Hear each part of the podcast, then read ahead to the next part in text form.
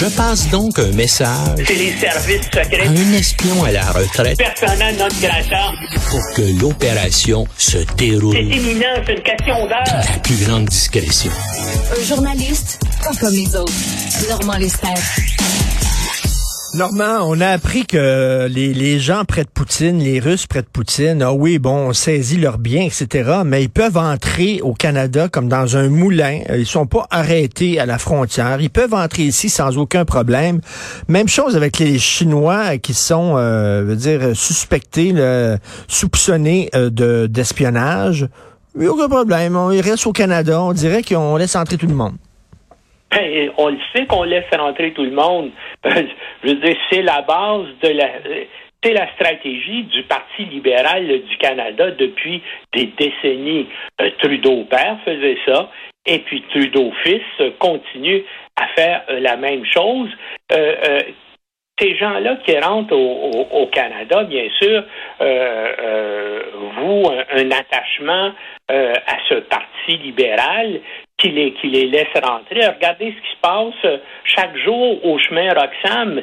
Et bien sûr, ça va continuer à augmenter avec les troubles qui se dessinent aux États-Unis et surtout la vague d'immigration qui traverse euh, la frontière, euh, la frontière sud en venant euh, du Mexique. Euh, maintenant, tous les services sont sont débordés. Puis assez curieusement, on a on, on, fait pas assez d'efforts pour recruter des euh, des compétences dont on a besoin. Hein? On, on, on manque cruellement de travailleurs, par exemple, dans le domaine de l'éducation, dans le domaine de la de la santé. Bien sûr, on va en Europe pour recruter des gens euh, qui parlent euh, euh, français, mais on, on, on pourrait faire beaucoup plus dans ce sens-là.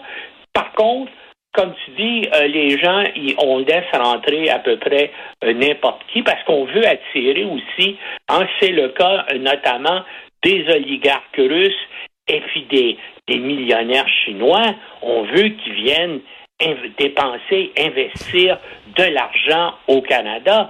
Donc, on n'est pas pour, on fait tout pour faciliter l'entrée si les gens ont, ont- ont de l'argent. On le sait, le Québec a, a un programme dans ce sens-là. Si tu as une certaine quantité d'argent, je pense que c'est 5 ou 600 000 dollars à investir, ben on va faciliter ton entrée. Mais ce qui arrive au Québec, c'est que les gens viennent ici parce qu'ils savent que c'est peut-être plus facile à entrer Mais- que d'autres provinces. Et ensuite, ils transitent assez euh, rapidement ailleurs. Mais, hein, on le sait, et, et- et la question de l'immigration, c'est un problème de tous les pays développés de la planète. Donc, euh, euh, avec, le réchauffement euh, climatique, avec Hmm. les conditions terribles là, qui se développent en Amérique latine, euh, en Afrique, dans les dans les régions les plus pauvres de la planète, eh bien, il va y avoir dans les dans les décennies à venir des centaines de millions de personnes qui vont être prêtes à risquer leur vie pour se rendre dans des pays développés comme les États-Unis, le Canada, les pays euh, euh, d'Europe de l'Ouest. Et puis, c'est un phénomène, malheureusement, qui va qui va s'accentuer, c'est absolument inévitable. hein. Il n'y aura pas de, de paix bientôt euh, au Moyen-Orient. Euh, la situation, la prospérité économique en Afrique, là, c'est pas pour demain. Même en, en, en, en Europe de l'Est, il y a une guerre actuellement de- très, très importante euh, qui se déroule et on, on assiste aussi à, un- à- à un afflux de population qui, qui viennent euh, d'Ukraine, bien sûr, pour trouver refuge dans, euh, euh, dans, euh, dans des pays de l'OTAN. Donc, euh, euh, l'immigration euh, et des masses euh, euh, de masse de millions de gens, de dizaines de millions de gens, eh ben c'est un phénomène qui ne fait Et, que et- et Normand, je- je- j'attire l'attention sur ta chronique d'aujourd'hui. Euh, tu parles des ressortissants euh, chinois aux États-Unis et au Canada qui sont soupçonnés d'espionnage. Aux États-Unis, on est très sévère, on les inculpe en disant on ne veut pas d'espions chinois chez nous. Euh, au Canada, j'imagine qu'on est très complaisant. Ici, ben, en tout cas, il y a, bien sûr, ils sont, ils, sont surveillés, et puis, mais c'est, relativement, premièrement, on n'a pas des, on, on, ne consacre pas autant d'argent, puis on met pas autant d'effectifs, donc au contre-espionnage que les Américains le font. Et c'est sûr qu'on se fait voler ici euh, des secrets industriels, des, euh, des puis, puis, les services de, de sécurité chinois infiltrent même, et ça, et ça le SCRS le dit dans ses rapports, infiltrent même des gouvernements euh, euh, de province, des gouvernements euh, municipaux. Et, et, et donc, c'est... et puis, bien sûr, la Chine, en plus de ça, a compris que, alors que c'est relativement difficile ou c'est plus difficile, où il y a une surveillance plus grande aux États-Unis, eh bien, beaucoup de secrets américains sont accessibles assez facilement au Canada, ça sert de zone de transit. Et un, pays, par exemple, qui est soumis depuis plus de 50 ans à un embargo important des États-Unis qui s'appelle Cuba. Ben, on le sait, notamment à partir de Montréal, depuis des décennies, ben, Cuba réussit à acquérir du matériel américain soumis sous embargo et à partir de Montréal, ensuite de ça, ça transite euh, euh, vers Cuba. On le fait à Cuba, mais c'est vrai aussi, ben, on le sait, euh, une partie, quand les, les Pakistanais ont développé leurs bombes atomiques, eh bien, ils avaient bien sûr des réseaux très importants au Canada, notamment en Ontario et au Québec et une partie de la technologie et des connaissances euh, euh, pour développer leur arme nucléaire, eh bien, ça a été volé au Québec et en Ontario, et, c'est à partir de cette technologie, ces technologies canadiennes-là qu'ils ont euh, réussi les, les Pakistanais à euh, développer euh, euh, leur bombe atomique. Je, je suppose aussi que c'est un peu ce qui est arrivé pour les Indiens, mais ça, je suis moins familier avec ce dossier-là. le président Biden a renouvelé son avertissement à la Russie que ce serait une grave erreur, c'est le moins qu'on puisse dire, d'utiliser des armes nucléaires tactiques. Est-ce que la menace, elle est sérieuse? Les armes nucléaires tactiques ça va être vraiment le dernier des derniers recours.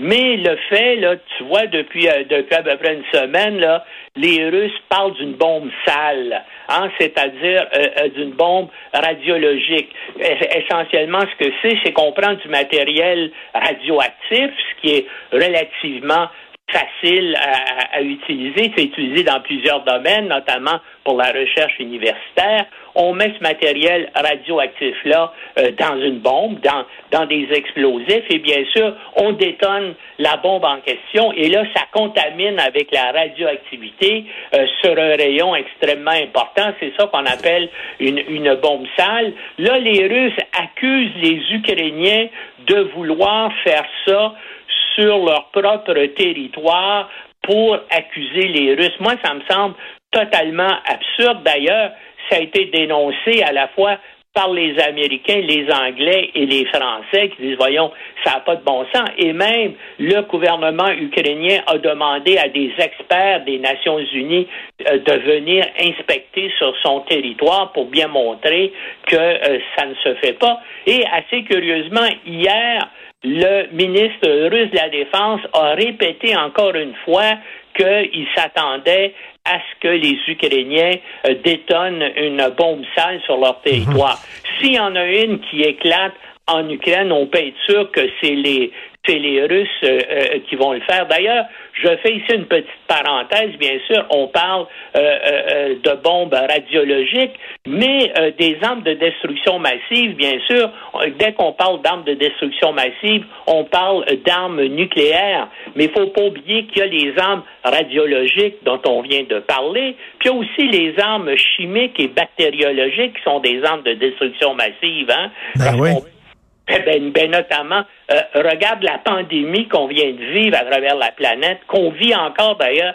euh, depuis deux ans. Ben pense que une, une puissance, euh, une organisation terroriste, par exemple, pourrait répandre de façon voulue là, à l'aide de, de, et, faire une bombe bactériologique de ce de ce type-là.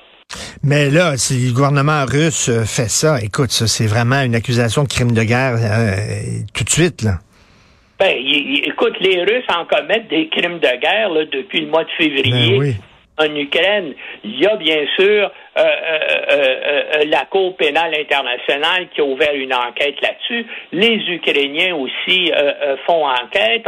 ils ont, hein, il y a des milliers de dossiers qui ont été ouverts mais euh, euh, euh, malheureusement, et, c'est triste à dire, moi je suis un peu pessimiste parce que une fois donc tout à coup la guerre va, va, finir par se terminer, est-ce qu'on va vraiment le poursuivre jusqu'à la fin les criminels de guerre?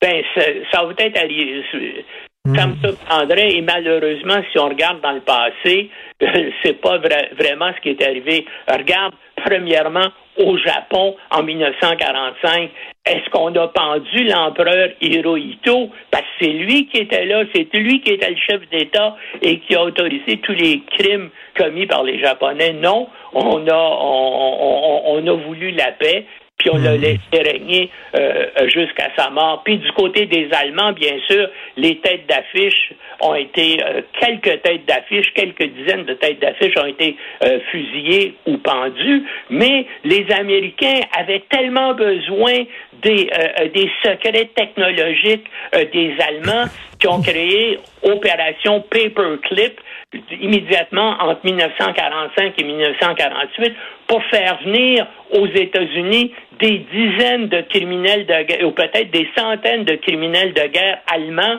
pour pouvoir, bien sûr, bénéficier de leurs connaissances. Ben le ben plus connu, bien sûr, c'est Werner von Braun qui a développé les missiles qui ont frappé et qui ont créé des milliers de morts à Londres notamment. Eh bien, c'est lui qui est à l'origine du programme spatial américain.